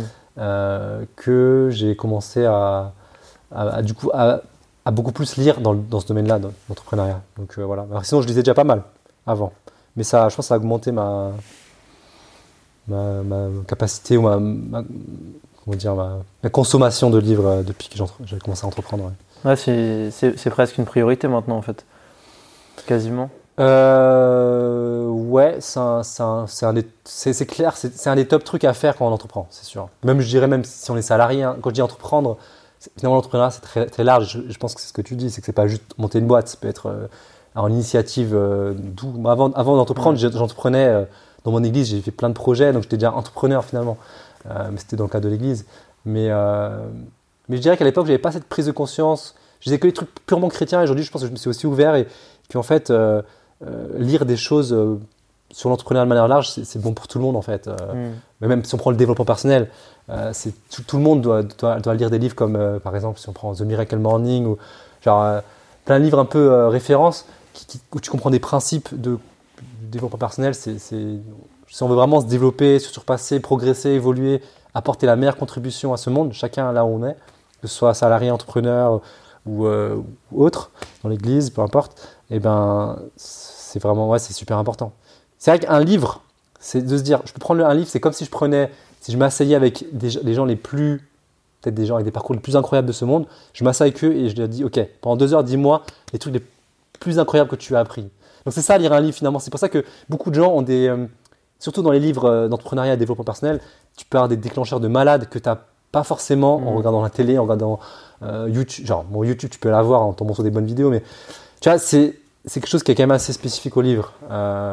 Bon, tu peux aussi l'avoir bien sûr au travers des podcasts, peu importe le média, mais c'est le fait de te dire, je vais euh, aller à la ressource, à chercher la meilleure ressource des, des, des- des entrepreneurs les plus, plus inspirants de ce monde. Euh, c'est quand même une. C'est effectivement une habitude des, des gens qui veulent avoir un impact sur ce monde, quoi, en fait. C'est clair, parce qu'en que plus, c'est un livre. central. la- L'avantage du livre, c'est que ça va vraiment. Ça, ça développe une idée de vraiment de A à Z. C'est ça, ouais, c'est ça, exactement. C'est vraiment la différence Ouais. avec un. Un podcast ou etc. où c'est Ouais, plus un teasing d'une idée, un peu. Surtout un article de blog, ouais, je pense, où Ouais, voilà. un peu une, une petite idée qui est traitée. euh, ouais. C'est ça, c'est plus. euh, Alors que ouais, c'est comme si euh, tu disais à quelqu'un de tourner à gauche, ça serait un article. Par contre, la carte entière, c'est vraiment le livre. C'est ouais. Que tu es vraiment de A à Z, as toute l'idée approfondie avec différents Mhm. points de vue, etc. C'est là que c'est intéressant. Mais c'est vrai que euh, c'est bien que tu dis que c'est une priorité parce que souvent on a la phrase qui ressort du style j'ai pas le temps de lire. Hmm. Même chez les entrepreneurs, tu vois, ça, ça peut arriver. Même moi, tu sais, en ce moment, je lis un peu moins. Et euh, c'est limite, on passe plus de temps du coup à régler les problèmes avec les clients, etc. Hmm. Que, que à lire. C'est comme si lire, ouais, c'est, c'est- ça passe que quand on a le temps, c'est plus un hobby qu'une priorité. Et, et là, je suis en train de l'avoir, mais c'est vrai que c'est un déclic assez compliqué à avoir. Toi, tu l'as eu. De se dire, ok, lire, c'est vraiment un investissement que je Mm. fais même dans ma vie. Que ça soit même si je me marie dans mon couple, ça peut être un investissement, ça peut être un investissement dans mon église, dans mon projet. C'est vraiment un investissement euh, qui, qui Ouais. rapporte forcément un jour ou l'autre. Et c'est ouais, c'est important de le saisir. Moi, je suis en train de le saisir, mais c'est pas encore, euh, je suis pas encore à fond. Ouais. Mais un des trucs que j'ai compris, c'est. euh, alors, si on parle de. C'est un mix, c'est lié à la productivité et à. Et euh, justement, faire les choses importantes. Ouais. C'est de se dire. euh, commencer par la journée par les choses importantes. Il y a souvent des choses justement qui sont importantes et pas urgentes. Hmm. Lire un livre, c'est pas urgent en soi, mais c'est important. Et euh, souvent, quand, moi, l'erreur que je faisais à mes débuts, c'est que je commençais ma journée en, en traitant mes mails. Et euh, traiter les mails, en fait, c'est que je prenais souvent une heure et je prenais des mails perso et pro. Et en fait, ça me prenait une heure. Et le problème des mails, c'est que tu, tu- tu commences ta journée et tu, tu te laisses diriger par, par le contenu des mails. Si quelqu'un te met justement une urgence et tout, et du coup, tu commences tout de suite et tu es, dirigé par tes clients, par, tes, par les requêtes, etc. Et aujourd'hui, j'ai une logique totalement inverse. C'est que je commence d'abord à définir mes priorités. Qu'est-ce que je vais accomplir? Je fais d'abord et j'essaie de traiter mes mails plutôt euh, en, fin de journée, à des moments où, parce que ma mère, là où je suis le plus productif, c'est le matin, tu vois, ou euh, début de journée, etc. Et euh, je le consacre à des tâches beaucoup plus importantes. Donc, j'ai un ami entrepreneur, justement, par mon LinkedIn de, de solo, solo- solopreneur, qui lui, justement, je crois qu'il fait ça tous les matins, il lit tous les matins. Voilà, si, tu voilà, si, si- quelqu'un n'arrive pas à, à- à développer cette habitude, de se dire tous les matins, je fais ça, je commence avant d'aller au travail ou avant de Mm. commencer mon- tout ce qui est au niveau mon, mon travail pour mon entreprise ou peu importe ce que la personne fait, mais de commencer par ça. Et de, en plus, l'avant- l'avantage du matin, c'est que c'est une habitude que tu crées. Et après, si tu le fais tous les jours, et après, c'est super simple. Genre, quand ça devient une habitude, après, ben, tu le fais et c'est devient naturel, quoi. Donc ça, je pense, c'est un, un des trucs les plus puissants à faire. euh. Ouais, c'est clair, parce que c'est drôle que tu dis ça. Moi, l'erreur que je, fais, que je fais souvent, c'est de me dire, je pense qu'on est plein à le faire, c'est de se dire, ok, je vais lire ce soir, quand j'aurai fini ma journée, quand j'aurai fini tout ce que je dois faire. Et genre, du coup, tu dis, tu vas lire, sauf que le problème, c'est que ça prend, ça se passe jamais Ouais, ça. comme tu l'as prévu de Ouais. base, quoi. Et donc, tu te retrouves le soir en te disant que tu vas lire le lendemain. Et le lendemain, tu te dis la même chose, ce qui fait que tu as passé un mois où tu aurais pu finir un ou deux livres Mm. et finalement gagner du temps peut-être sur d'autres choses. Et en fait, tu as encore à régler les mêmes problèmes, etc. Quoi. Donc, c'est vrai que c'est intéressant ce que tu dis de commencer directement euh, par ce qui est important plutôt que régler ce qui est urgent. Quoi. Ce qui est, ce qui est pas, Ouais. ce qui est pas, c'est pas vraiment ce qu'on fait de base parce que euh, c'est plus démangeant de régler ce qui est urgent parce que ce qui est urgent, ça nous gêne quand même quelque part. Quoi. Quand c'est urgent, euh, Ouais. on a envie que ça soit réglé, on a envie que tout. Enfin, moi, je réagis, je suis souvent comme ça. Mm. J'ai envie que tout soit bien réglé, que tout soit bien lisse. Ouais. Après, je pourrais faire les choses importantes, je serais bien concentré, etc. Quoi. Et c'est pour ça que souvent, euh, je pense qu'on est un peu tous pareils. On se tourne vers les choses urgentes à régler. Comme ça, on se dit, quand j'aurai tout réglé d'urgent, je serais vraiment bien concentré pour faire les choses importantes. Mais en fait, euh, finalement, bah, la plupart du temps, euh, sur le papier, ça paraît beau, mais souvent, du coup, on n'a même plus le temps pour faire les choses importantes. Quoi. Ouais, C'est c'est clair. clair, c'est clair. Ouais. Ouais. Yes. Et tu, tu me parlais euh, de l'important pour toi d'avoir un, un coach, etc. Ce qui fait que pour toi, aujourd'hui, tu coaches plusieurs, plusieurs, plusieurs freelances. Ouais. Euh, toi, à la base, c'était pas forcément. Quand, quand tu as commencé euh, en tant que freelance, tu t'es pas dit un jour que tu allais être coach, j'imagine. Non. Mais qu'est-ce que. Là, tu as eu encore un, un autre déclic, je pense, non? Un truc qui t'a fait dire, OK, maintenant, je vais, je vais commencer à, à utiliser un peu ce que j'ai appris avec mes erreurs que j'ai fait au début, Hmm. etc. Je vais commencer à le tourner pour pouvoir après euh, peut-être encourager les autres ou, ou juste les former, etc. Quoi. Ouais. En fait, c'est arrivé assez vite. C'est qu'en gros, euh, donc j'ai donc eu cette année, euh, fameuse cette, année- cette, année- cette fameuse année catastrophique. Et l'année d'après, euh, très vite, euh, j'ai commencé à vouloir bloguer Mhm. euh, et à partager justement et mes erreurs et mes, tout ce que j'ai appris. Donc très, très vite cette envie de transmettre. Après, c'est quelque chose qui remonte à assez longtemps. C'est que j'ai toujours aimé transmettre, apprendre, transmettre mon savoir. Et c'est assez marrant parce que la première année où je, me suis mis en une- je me suis déjà, j'avais déjà réussi à décrocher une mission de prof dans une Mhm. école de multi- multimédia. Donc j'étais trois ans, les trois premières années, j'étais prof en fait. Euh, ouais, c'est ça. Et du coup, euh, ou les deux premières années, je sais plus exactement. Et du coup, ouais, j'étais déjà à fond dans la transmission, euh, ce que j'ai toujours aimé. Et euh, donc, l'idée de coach, c'était pas forcément là tout de suite, mais euh, quand j'ai commencé à bloguer, j'ai très vite vu un, un intérêt très fort. En plus, je répondais à des problématiques qui étaient assez. euh, à l'époque, c'était quoi en 2012, 2013, j'avais pas encore beaucoup de ressources pour les indépendants. Donc, je commençais à écrire là-dessus. Il y a eu beaucoup de, de gens qui, qui, qui, qui étaient vraiment. Ouais, qui lisaient, qui avaient beaucoup de retours. En fait, c'était- c'est marrant, mais à l'époque, j'étais beaucoup sur Twitter. J'écrivais un article, je postais sur Twitter et j'avais tout de suite euh, 500 personnes qui venaient lire les articles, D'accord. ce qui était déjà vraiment énorme pour, Ouais, euh, carrément. ouais. pour, euh, voilà, pour l'époque, c'était le début. Et, euh, et du coup, voilà, j'ai vu un intérêt assez fort. Et très vite, après moi j'ai un côté où voilà, je suis un peu fonceur, c'est-à-dire que très vite j'ai eu des personnes, je suis rentré en contact avec des personnes, des indépendants qui démarraient et tout de suite je leur ai dit est-ce que ça te dit que je te coach? C'était pas payant quoi que ce soit, je, prenais une heure avec eux je leur donnais des conseils. Donc ce que je savais déjà, ça faisait à peine un an et demi que j'étais lancé, je leur transmettais, donc c'était encore embryonnaire entre ce que je conseille aujourd'hui. Mais j'avais déjà, ce- j'étais déjà en train de me dire bon ben je transmets euh, ce que je sais. Et donc euh, voilà, j'ai ce côté, j'avais pas peur de me dire bon, je suis pas légitime parce que voilà, je, suis moi-même très jeune dans, dans l'activité. Et assez vite, j'ai essayé de vendre du coaching. Je me rappelle, j'ai essayé de vendre euh, au travers d'un site, ça s'appelait euh, Learning Shelter. Aujourd'hui, ça s'appelle Live Mentor. Euh, à l'époque, c'était donc du de- des cours de, de une heure, genre des cours de 1 à 1. C'est Mhm. du mentorat 1 à 1. Et J'ai j'ai fait, j'ai utilisé ce site pour donner des cours de, site web, création de site web, mais j'ai propo- aussi proposé pour accompagner les pour l'aider les gens à se démarrer en tant qu'indépendant ou se développer. Alors que c'est pareil, ça faisait à peine deux ans ou deux ans et demi que j'étais lancé. Et euh, bon, ça n'avait pas marché à l'époque, mais j'étais vraiment, dans- j'avais pas peur de, de paraître pour un, comment dire, pour quelqu'un qui, qui, qui, voilà, se dit coach alors qu'en fait, euh, il n'est pas encore légitime, tu vois. Donc euh, très vite, j'ai fait ça et euh, ouais, j'ai eu des phases aussi où je me suis fait assez vite critiquer. Après, c'est Internet, c'est comme ça. hein. Il y a plein de gens qui m'ont aussi critiqué parce que là, je pense qu'ils se disaient pour qui il se prend et tout. Mais bon, c'est pas grave, hein, c'est la vie. Euh, voilà, et après, euh, progressivement, j'ai commencé à le faire. Je me rappelle au début, quand j'ai réussi à vraiment vendre mes premières séances de coaching, pareil, ça, devait faire peut-être euh, depuis trois ans, trois ans que j'étais lancé. Et c'était un peu n'importe quoi ce que je faisais, mes séances de coaching. C'était pas structuré, c'était. Tu balançais tout ce que tu savais. Ouais, voilà, tout ce que je savais. Et quand j'y pense aujourd'hui, ce que je disais, c'était pas, c'était pas, c'était pas hyper pertinent. Mais je vendais déjà, je commençais déjà à vendre des séances de coaching, quoi. Mais, euh, mais voilà. En tout cas, aujourd'hui, je me rends compte que c'était quelque chose qui, je sais aujourd'hui, parce que quand je donne une séance de coaching, c'est, c'est un des moments où je suis le plus convaincu que je suis à ma place, parce que ça me correspond vraiment. J'aime ça, transmettre, les, transmettre du savoir. J'aime surtout encourager quelqu'un, le motiver, euh, le, le challenger, lui donner des, des, euh, des défis à relever.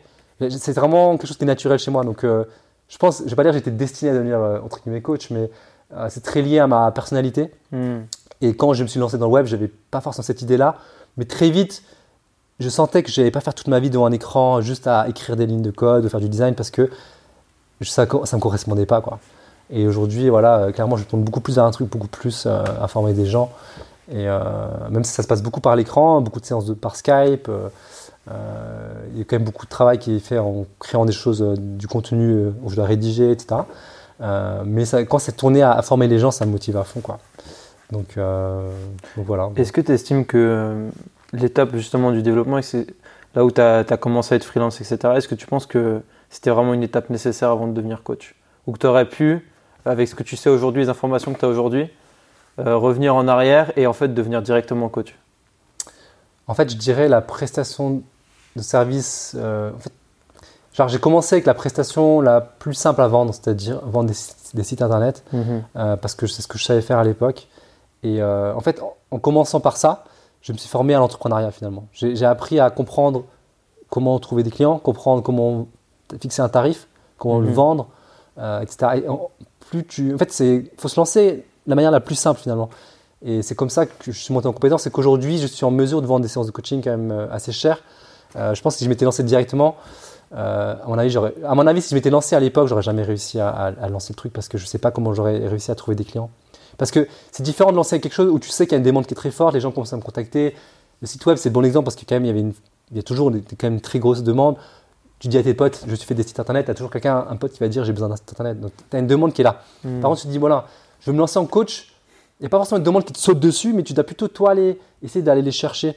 Et, euh, et ces compétences-là, je les avais vraiment pas à l'époque. Donc, je, je- franchement, j'ai aucune idée. Je vois même pas comment, qu'est-ce que j'aurais pu mettre en place à l'époque pour y arriver. Franchement, je pense que ça va pas marcher, à mon avis. Est-ce que Parce tu que penses qu'en le- plus les gens ils t'auraient fait confiance ou pas Tu penses? Ben, euh, je pense pas, parce que, parce que j'ai aussi beaucoup évolué. C'est que, euh, ouais, je- franchement, je, ouais, je pense pas. Je pense que j'ai eu beaucoup de déclics, beaucoup de prises de conscience qui font qu'aujourd'hui, je suis effectivement plus légitime déjà. Mhm. Euh, je pense qu'à l'époque, ça aurait pas, ça aurait été le mauvais timing, tu vois. C'est, c'est comme euh, ma femme quand on s'est rencontrés. Euh, si on s'était tout de suite mariés, c'était pas le bon timing. Là, c'est pareil, tu vois. je pense que c'est une question de timing. C'était pas, je pense pas que c'était le moment, tu vois. C'était, c'était- je pense que les choses sont faites au bon moment, quoi. Ouais, c'est clair. Bah, de toute façon, je pense que même- chez tout le monde, c'est ça qui, qui- qui rend une personne inspirante, c'est son, parcours. Quoi. Ouais. Si une personne vient, arrive direct au point final Mm. et euh, qui arrive directement à la ligne d'arrivée, sans faire la course, ça ne sera pas aussi inspirante que quelqu'un qui a, qui fait une course de dingue. Quoi. C'est clair. C'est sûr. Ouais, C'est, la question quand même que je me, que je me posais. Quoi. Et du coup, Ouais. aujourd'hui, maintenant, tu te sens vraiment dans ton élément quand tu fais, euh, quand tu fais du coaching, euh, même Ouais. pendant plusieurs heures, euh, même si tu dois faire ça toute la journée. Ouais, quand je fais ça toute la journée, je, je suis super content. Après, c'est, après, je suis juste défoncé là, le soir parce que c'est, c'est donner une séance de coaching, c'est quelque chose où tu te donnes à fond. Voilà, tu, tu, tu es à fond, tu es concentré, tu, tu, tu essaies de poser les bonnes questions, tu essaies de donner les bonnes pistes, tu essaies de vraiment dire qu'à la fin de l'heure, la personne, elle a vraiment, tu lui as apporté à fond de la valeur. Mhm. C'est quand même un des trucs, je trouve, où, où après une heure, tu es, vraiment donné une énergie maximale. Donc toute la journée, je crois que j'ai pas que j'ai fait. En fait, ce que je fais, c'est que je rends les gens, je leur donne un lien où les gens peuvent réserver des séances. Et euh, c'est que l'après-midi. Moi, le matin, c'est, je sais que le matin, je, je préfère le dédier à des travaux plus intellectuels, écrire, rédiger, euh, euh, voilà, faire la stratégie, etc. Euh, et comme ça, l'après-midi, si j'ai des séances de coaching, des fois, j'ai un peu moins d'énergie. Et ben, le fait d'être avec quelqu'un, l'énergie va remonter et je vais, euh, je vais, je vais tout donner avec, pour eux. Donc, ça va être. La semaine dernière, j'ai eu beaucoup d'après-midi avec quatre séances d'affilée de 1 heure. Donc après, j'étais quand même assez KO. Mais, euh, mais je sais que mais je suis super ép- épanoui quand je le fais. Et euh, comme je te disais, je me sens à ma place. Et euh, voilà. Après, j'ai voilà. Après, en fait, je, je- encore une fois, je parle de, je parlais de vision. Et je pense que c'est hyper important d'avoir une vision hyper claire. Et ça, mon coach m'a beaucoup aidé à travailler là-dessus. C'est vraiment définir quelle est ma vision. Euh, m'a- on a travaillé sur un personnel manifesto. C'est écrire vraiment tout, tout ce qu'il y a dans mes tripes, tout ce que, en quoi je Mhm. crois, mon, mon, mon, mon credo. Donc de le rédiger. Donc c'est un truc que j'ai fait, que je mets constamment à jour aujourd'hui, qui m'aide beaucoup. Donc ça, c'est vraiment, euh, c'est déjà, c'est une base de ma vision. De dire aussi où je veux aller euh, et d'avoir une vision claire bah, me permet aussi de, de faire mes choix aujourd'hui, de qu'est-ce que je suis en train de construire. Et j'ai une vision un peu plus long terme. Et je sais que ce que je fais est vraiment aligné avec ma vision plus, plus long terme, qui est aussi de faire du coaching et de la formation. Mais j'aimerais vraiment, à terme, former des gens qui sont peut-être un peu moins, qui ont moins accès à ça. Là, aujourd'hui, je forme des gens qui sont quand même, qui sont quand même des gens qui sont déjà, qui sortent débrouillent déjà assez bien, qui ont quand même des moyens financiers. Pas exceptionnels, mais qui ont les moyens quand même de payer des, des formations à, par exemple, à 500 euros euh, ou à 1500 euros. Euh, qui peuvent être étalés sur 12 mois, mais ça reste quand même des certains budgets. Et, euh, mais j'aimerais bien aider des gens qui, par exemple, sont de sorte de quartiers défavorisés, à aller pouvoir en Afrique, pouvoir aider des gens, euh, voilà, qui, qui, qui, euh, ben, qui- aider ben, du, du développement économique des pays du tiers-monde, etc. Donc voilà, ça c'est la vision plus, moyen à long terme, mais je sais que ce que je fais actuellement est aligné. C'est-à-dire que c'est une, étape. Et, euh, et que si j'arrive à faire grossir mon business Freelance Boost, j'arriverai à un stade où peut-être que je pourrais justement avoir assez d'argent. C'est ma vision aussi, c'est la surabondance, c'est de se dire, je crois que Dieu bénit en surabondance et que le surplus va toujours permettre de bénir d'autres personnes. Et que le surplus, c'est pas pour moi, pour m'enrichir ou ma famille ou ma maison, quoi que ce soit. Non, c'est pour pouvoir bénir plus. Donc, je crois qu'il y aura, il y, aurait, il y aura plus et que ça, et un- je bosse avec un, un gars qui s'appelle Uriel Méniassan, on bosse ensemble, et euh, on a tous deux cette vision de se dire on veut impacter largement, aider ceux qui sont beaucoup moins de moyens, aider l'Afrique, l'Asie, euh, et que toute la, la surabondance va permettre à ça en fait. Mais ça, je sais que ça prend du temps, mais voilà, c'est étape par étape. et- Donc aujourd'hui, tu te sens, tu te sens prêt pour gagner encore plus que tu gagnais avant ton année sabbatique ou euh, Ouais. En fait, ouais, en fait, je gagnais bien. Ah, parce que tu gagnais maintenant, je gagne, mo- je gagne moins, mais je suis plus épanoui et plus, plus euh, en paix. Je suis plus Mm. un peu tiraillé comme avant. Et, mais en termes de vision, euh, je vise clairement plus, pas plus, moins. Je suis moins focus sur l'as- l'aspect succès que j'avais avant. À un moment donné où j'avais justement, euh, je m'étais un peu, euh, j'avais un peu dévié, je pense. Aujourd'hui, j'ai beaucoup plus euh, centré sur cette vision, en fait, sur cette vision que je sais que gagner beaucoup plus va me permettre de pouvoir euh, impacter beaucoup plus, tu vois, de toucher beaucoup plus de personnes. Donc c'est beaucoup moins centré sur mon propre euh, enrichissement au succès personnel. Ouais, je vois. Donc voilà. D'accord. Et comment tu fais? Parce que je- tu, me- tu aussi me parlais tout à l'heure de, de ce que tu avais, appris un truc intéressant pendant ton année sabbatique, c'était le travail en équipe. Mm. Et aujourd'hui, justement, même comment tu manifestes ça à travers bah, ton job de maintenant, ton, tes projets, etc. Comment tu manifestes ça vraiment? Parce que tu parles ouais, justement d'avoir ouais. plus d'impact, une vision plus grande. Ouais, c'est ça. Et Ah, j'imagine déjà, que- si tu vois, c'est marrant parce qu'à l'époque, euh, je me disais tout le temps, euh, euh, faut bientôt que je sois millionnaire. C'était un peu le, mon credo avant. Genre, je dis pas credo, mais je disais ça en mode, euh, voilà, c'était un objectif à atteindre, voilà, devenir millionnaire. Encore une fois, c'était bien sûr, c'était dans l'idée aussi de pouvoir avoir beaucoup, pouvoir bénir plus. Euh, mais bon, encore une fois, je pense que c'était mal, c'était pas bien défini. Aujourd'hui, je, suis- un peu plus précis. C'est que euh, déjà, j'ai beaucoup plus conscience que si je veux atteindre par exemple un million de chiffre d'affaires, euh, il faudra que je construise une équipe. Avant, je disais ça alors que je n'avais pas vraiment une vision de travailler en équipe, etc. Donc, c'était pas réaliste. Tu peux pas faire un million en faisant tout tout seul. C'est juste impossible. Bon, Peut-être qu'il y en a quelqu'un qui sont arrivés dans ce monde, mais juste, pour moi, c'est pas quelque chose qui est possible. Euh, ça passe beaucoup par le travail d'équipe. Donc, c'est les fondations du travail d'équipe. Donc, aujourd'hui, ça fait trois, trois années que je travaille avec un gars qui s'appelle Uriel Ménation. On a, on a bossé ensemble sur créer une formation pour les indépendants. Et aujourd'hui, quand je suis revenu donc d'Israël, clairement, j'ai dit il faut que je, je- j'accentue, je fortifie cette collaboration. Elle devient beaucoup plus forte. On travaille beaucoup plus en équipe ensemble. Mhm. Et du coup, je suis revenu avec cette, et c'est ce que je lui ai proposé. Et du coup, on, on, on est voilà, on a trouvé un format où maintenant, on- où j'essaie de plus l'impliquer et euh, d'être vraiment plus en mode équipe, euh, de prendre les décisions ensemble, etc. Donc vraiment de fonctionner comme des associés. Ouais, d'accord. En fait, on a signé un contrat où on fonctionne comme des associés. D'accord.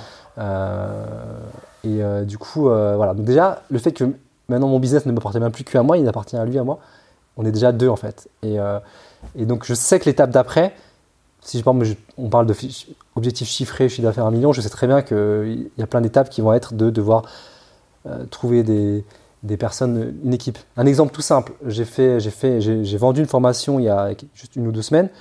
J'avais un, objectif énorme au niveau chiffre, j'ai fait beaucoup moins, mais j'ai atteint le chiffre. Je pense que je pouvais pas faire plus en étant tout seul en fait. Si j'avais si j'avais gagné- si j'avais eu plus de gens qui avaient acheté ma formation, j'aurais pas réussi à, à suivre tout le monde. Parce que là, du coup, j'ai quand même une vingtaine, donc, une vingtaine de personnes qui ont acheté ma formation que j'essaie de suivre. À tout seul, suivre 20 personnes, c'est pas simple déjà. Mhm. Je sentais que j'étais déjà un peu limite. Et si j'avais eu 40 personnes ou 50 ou 100, j'aurais été juste totalement débordé. En fait, je me suis dit, si je dois fixer des objectifs plus gros, il faut que je prépare le terrain en me disant, bon, je- j'anticipe déjà et j'ai déjà un assistant avec moi qui va m'aider sur cette formation, la prochaine promo, la pro- prochaine personne, la prochaine fois que je, lance une formation et qu'il y a des gens qui s'inscrivent, on est déjà deux, donc je peux encaisser deux fois plus d'étudiants. Donc, euh, ouais, et toute cette euh, prise de conscience maintenant où j'essaie justement de, de- mettre les, de, voilà, de, bien caler ça en fait au niveau, euh, au niveau équipe, voilà, pour, pour faire grandir l'activité. quoi. Ouais, ça, dé- ça, ça décuple, euh, ça multiplie tes forces, quoi, largement. Ouais, c'est clair. Ouais. C'est, clair, ouais. La... J'aime bien ce principe de la synergie 1 plus 1 égale 3. Tu connais? Non. ouais, la synergie, en Pour fait, moi, c'est ça, dans- c'est deux. en fait, c'est un livre, euh, Les 7 habitudes de ceux qui réussissent tout ce qu'ils entreprennent, tu connais?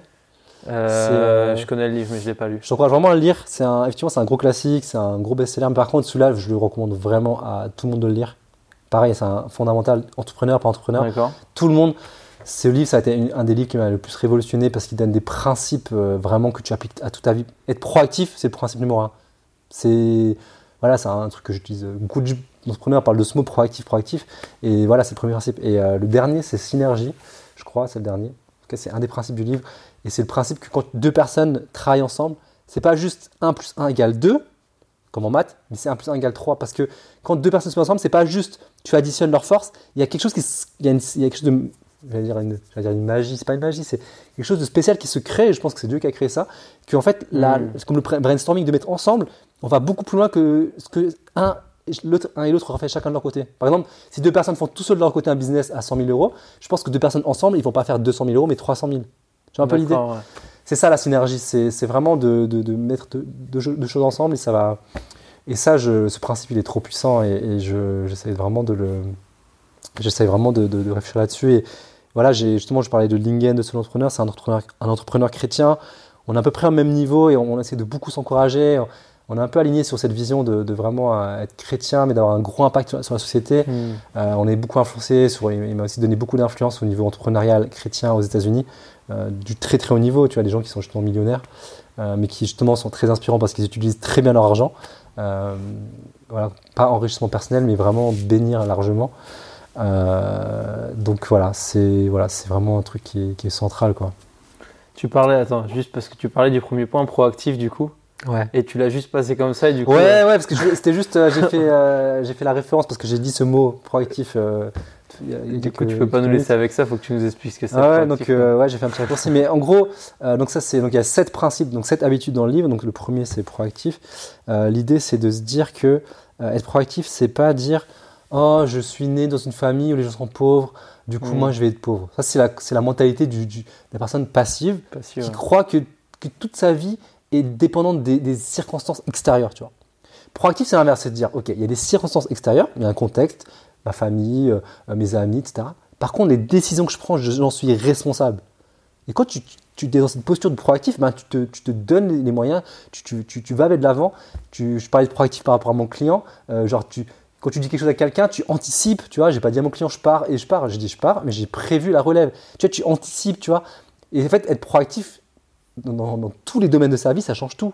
Tu vois, moi, en tout cas, je me suis dit que si quelqu'un applique le principe d'être proactif, normalement, dans tous les domaines de ta vie, tu as, du succès. Parce que tu prends un exemple tout simple, les gens qui sont passifs, qui attendent que leur travail leur tombe dessus, bah, ils ont du mal à trouver du travail. Quelqu'un qui est proactif, qui, se donne à fond, c'est des gens qui trouvent du boulot. Genre, c'est. Voilà, déjà, juste le premier principe, déjà, je trouvais ça juste. euh, je trouvais ça trop puissant, déjà, la manière dont il l'expliquait.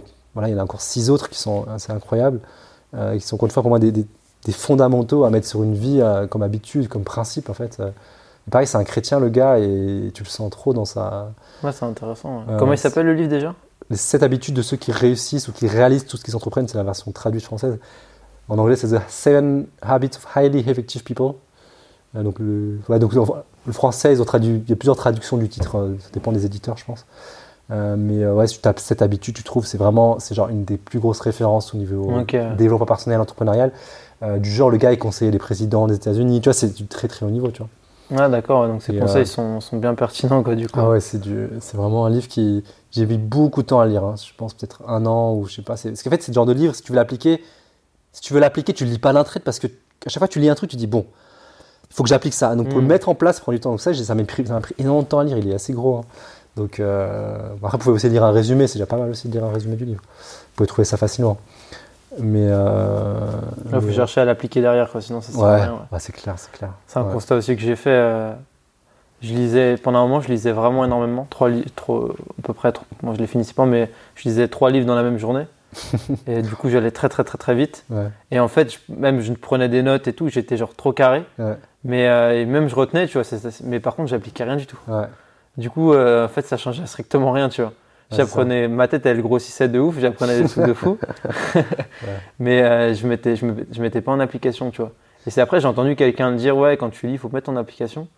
Et genre, c'est un truc trop bête, tu vois. Pourtant, on le fait, c'est quand on est- fait la Bible, etc., on n'arrête pas de nous dire, Ouais, quand tu lis la Bible, il faut la mettre en application, tu vois, c'est normal. ouais, c'est clair. Et c'est un truc que j'appliquais pas du tout dans les autres livres, mais en fait qui est aussi méga important. Quoi. Quand tu lis et que tu comprends quelque chose, si tu le mets pas en application, si tu t'alignes pas avec ça, si, si- si ça te parle, c'est- ça n'a ça, ça, aura strictement aucun, aucun impact. À part pouvoir avoir des débats super intéressants avec des personnes, mais mis à part ça, Ouais. ça changera rien dans ta vie. Quoi. Ouais. Ouais, la- L'astuce qui est toute simple, et euh, ça c'est euh, Olivier Roland, hein, donc un des, un des entrepreneurs, entre- entrepreneurs français les plus Ouais, influents dans tout ce qui est blogging, tout ça. Mhm. Euh, dans son livre qu'il a écrit, euh, Tout le monde n'a pas eu la chance de rater ses études. Je pense que c'est un titre qui te correspond bien.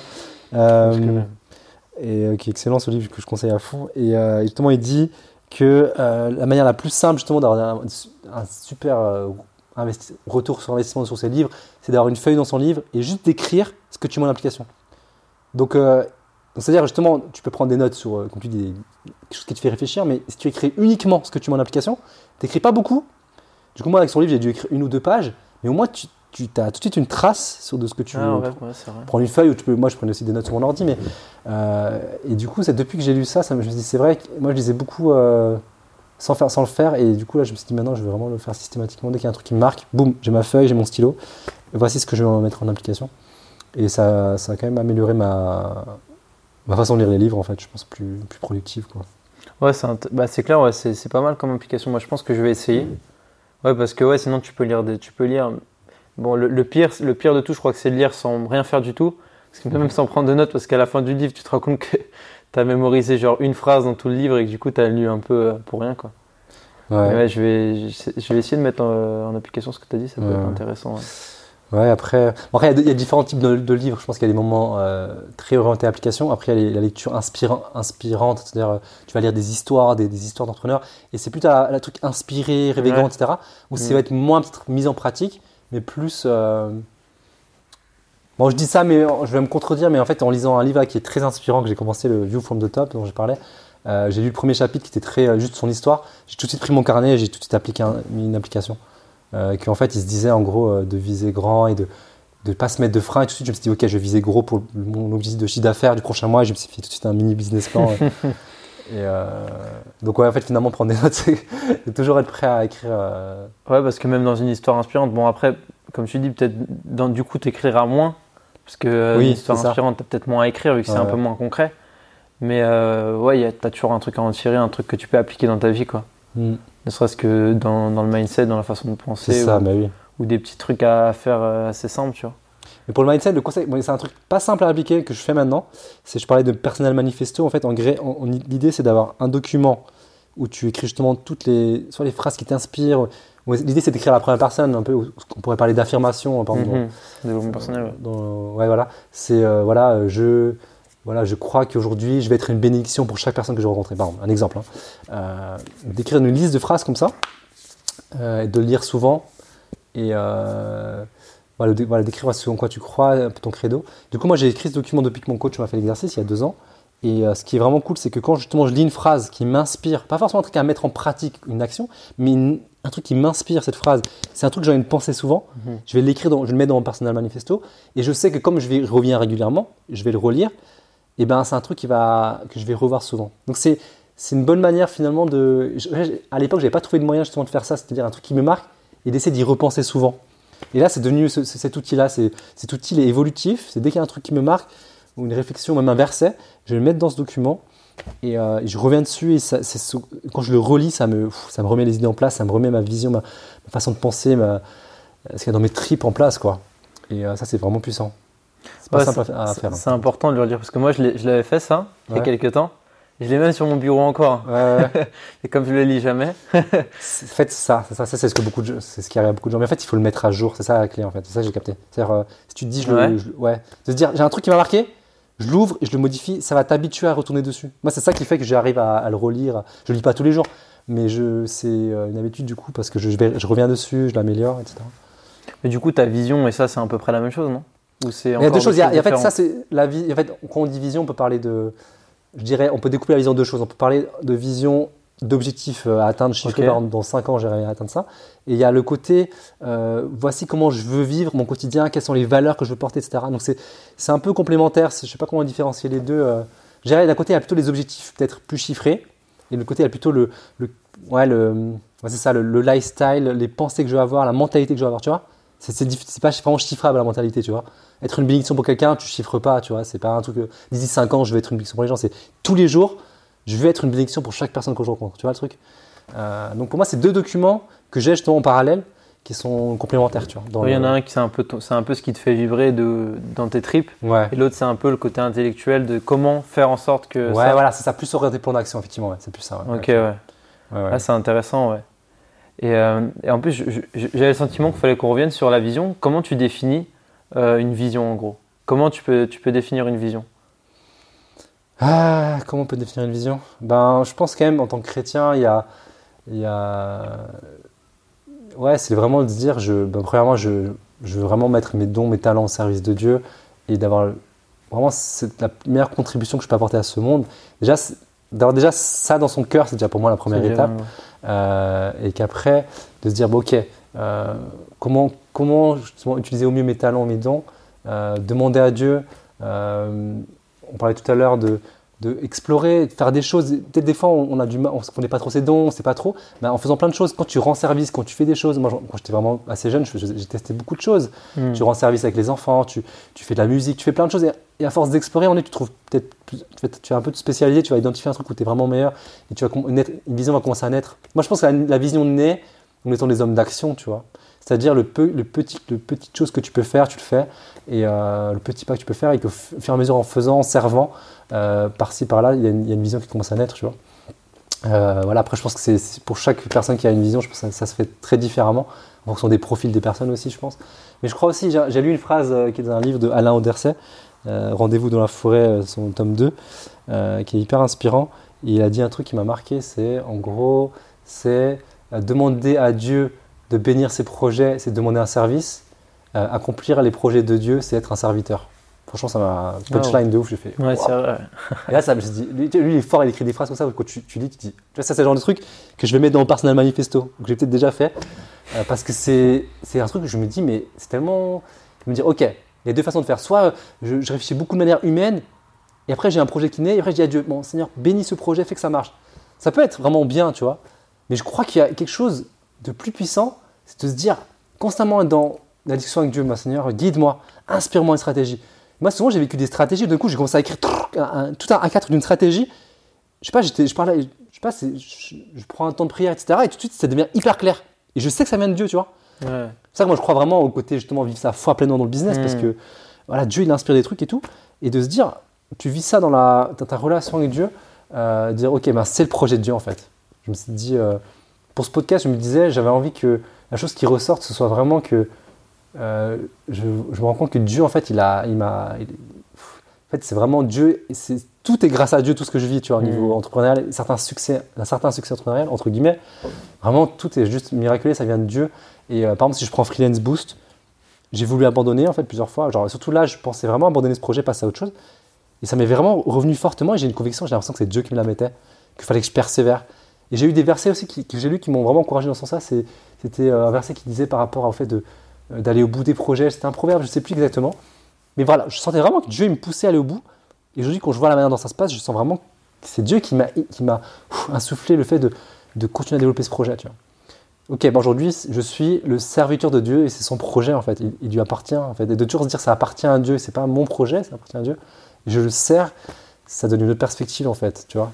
Euh, c'est pas finalement ma vision, c'est la vision de Dieu et c'est juste Dieu qui m'utilise. euh, Hmm. Euh, donc voilà, donc euh, ouais, donc voilà, je pense que ouais, c'est, sûr que ça, plus on est, je pense, proche avec Dieu, plus on, se laisse parler par Dieu, plus on, laisse ces temps de méditation.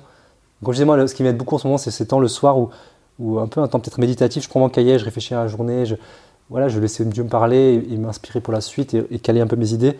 Mais c'est ce genre de choses, je pense, qui permettent de- d'aider à, à, à travailler la vision, que ce soit la vision long terme, sur 5 ans, 10 ans, par exemple, mais aussi la vision très court terme, genre l'aspect très euh, définir vision sur les, prochains mois, comment les objectifs sur les prochains mois, tu vois.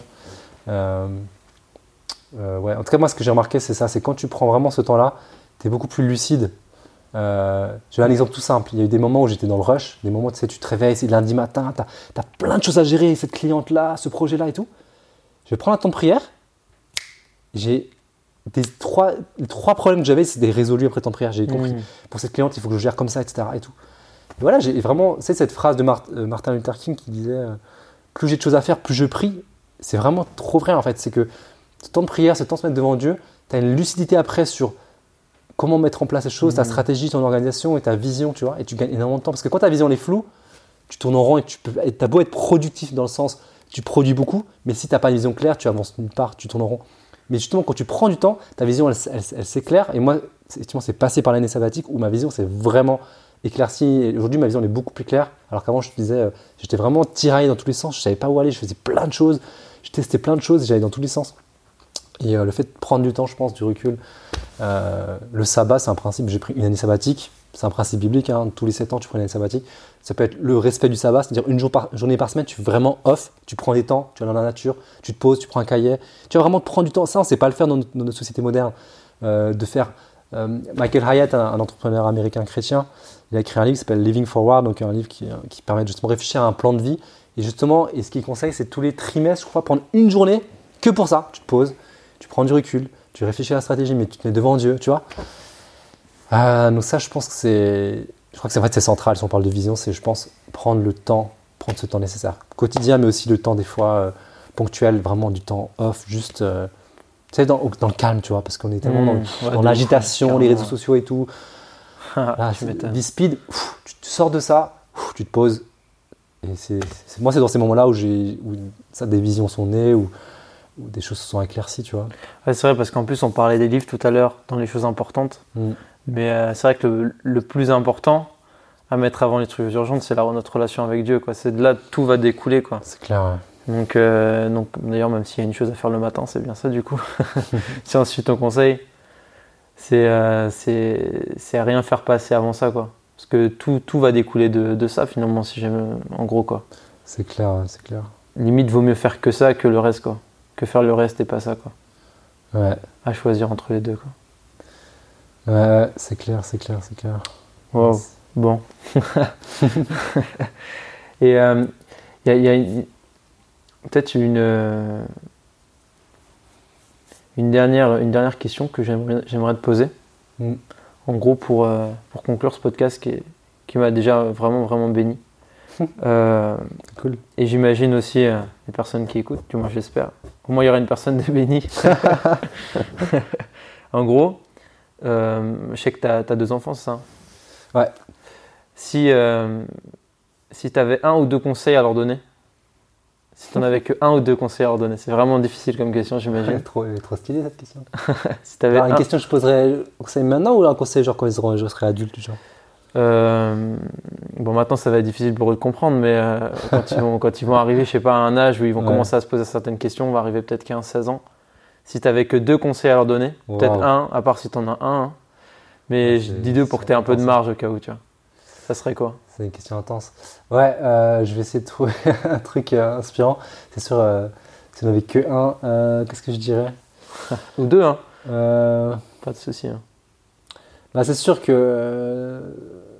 c'est sûr que déjà mettre Dieu vraiment au centre de tout ce que tu fais, genre je peux pas ne pas dire ça. Que Dieu soit la, la source vraiment de tout en fait.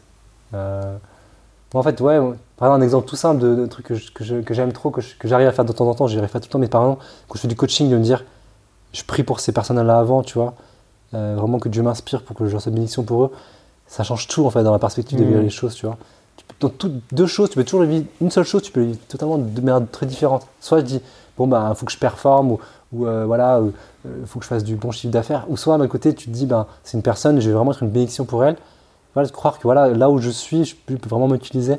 Euh, voilà, c'est en tout cas, première chose de se dire voilà, que dans tout ce que je fais, vraiment Dieu est vraiment au centre. Euh, J'aime bien un, un- un- un podcast que j'ai écouté un tout petit peu, ça s'appelle God in All Things. Je sais pas si tu connais.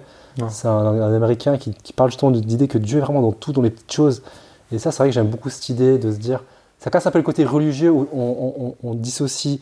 Bon, je vais à l'église, je vais prier, je rentre chez moi, je vais, je vais euh, délirer, je vais jouer à la play. Genre, tu vois, de dire, euh, je dissocie trop, tu vois, le moment spirituel du moment où je me fais plaisir. De se dire que Dieu est dans tout, en fait. Et Dieu est dans les moments où on se fait plaisir.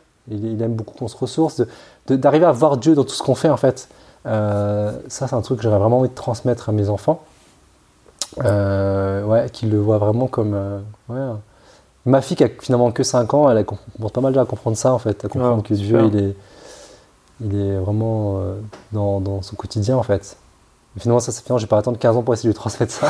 finalement, parce que je me rends compte que ma fille de 5 ans, elle, elle comprend déjà beaucoup de choses par rapport à Dieu et on. Voilà, du coup, euh, je réponds pas exactement à la question, mais on se rend compte avec ma femme en ce moment que, euh, que vraiment, elle, vit des choses avec Dieu fort, tu Mm. vois, y a déjà une sorte de transformation. On voit des changements, comme si il se passe quelque chose dans notre relation avec Dieu, quoi. Ouais, bref, tout ça pour dire qu'un enfant peut déjà comprendre beaucoup de choses très jeune, en fait. parenthèse. Euh, voilà. Sinon. euh, En fait, je t'avouerai pourquoi je l'ai dit deux, parce que je savais que le premier, être ça. Ouais, ouais, ouais. Dit- Ouais, ouais, c'est vrai que c'est. Du coup, je me suis dit, bon, je vais en laisser un deuxième, comme ça, le deuxième. Euh, euh, deuxième chose, je dirais. Ouais, je dirais ben de. Ouais, c'est vraiment pas facile quoi. ouais, je dirais peut-être un, un truc du genre. Ouais, de vraiment. euh, Ouais, j'hésite un truc du genre euh, vraiment identifier ses dons, euh, du- genre identifier euh, ses forces et vraiment les utiliser au mieux. Mais je dirais même au-delà de ça, avant de parler des dons, je pense c'est vraiment de dire servir les autres en fait. Je pense c'est juste servir les autres. Tu vois, avoir un cœur de serviteur. Tu vois, c'est les gens qui ont ce cœur-là, ça fait toute la différence dans la société. Tu Mm. vois. On est dans une société où, où beaucoup de gens quand même finalement vivent pour eux et quelqu'un qui veut servir l'autre, c'est-à-dire vraiment le, bénir, l'encourager, le, qui a cette intention-là. euh, ouais. Ma femme, elle m'insiste beaucoup sur ça, parce qu'elle a souvent des, des- des petites attentions très simples où elle bénit les gens euh, de manière assez surprenante. Tu vois, genre, elle a, elle quelqu'un qui va être son prof, elle va lui acheter un cadeau. Tu vois, Mm. pour, tu vois, elle va avoir des, des, des, des, des- des intentions comme ça de, de bénir les autres. Euh, genre de réflexe que moi, je n'aurais pas forcément. Mais voilà, que de. Ouais, un truc. euh, ouais, voilà. Et euh, ouais, voilà, quoi. Je pense que. C'est pas mal. en gros, je résume euh, ce que Jésus disait. euh, quels sont les deux plus grands commandements Aimer Dieu, aimer son prochain. Ouais. Ah, j'avoue. J'ai fait, j'ai fait la version. version, la version Jonathan. Ouais. Bah, ça reste finalement les deux choses les plus importantes, hein, je crois. Non, t'as raison. ouais. C'est assez dur de. de... Ouais, de... C'est une question, tu m'aurais laissé deux heures pour la préparer, j'aurais peut-être j'aurais peut-être un truc plus élaboré, peut-être. Ouais, c'est une question hyper intéressante. Ça, ça revient à ce qui est au fond de soi, en fait, justement. Ouais. Bah écoute, ça marche déjà, les, les réponses sont aussi très satisfaisantes. Et euh, bah écoute, euh, merci beaucoup pour le temps que tu m'as accordé et le temps que tu Plaisir. nous as accordé parce que euh, je suis pas tout seul à avoir entendu ça. Et puis, euh, et puis j'espère à très bientôt. Yes, à bientôt. Clément.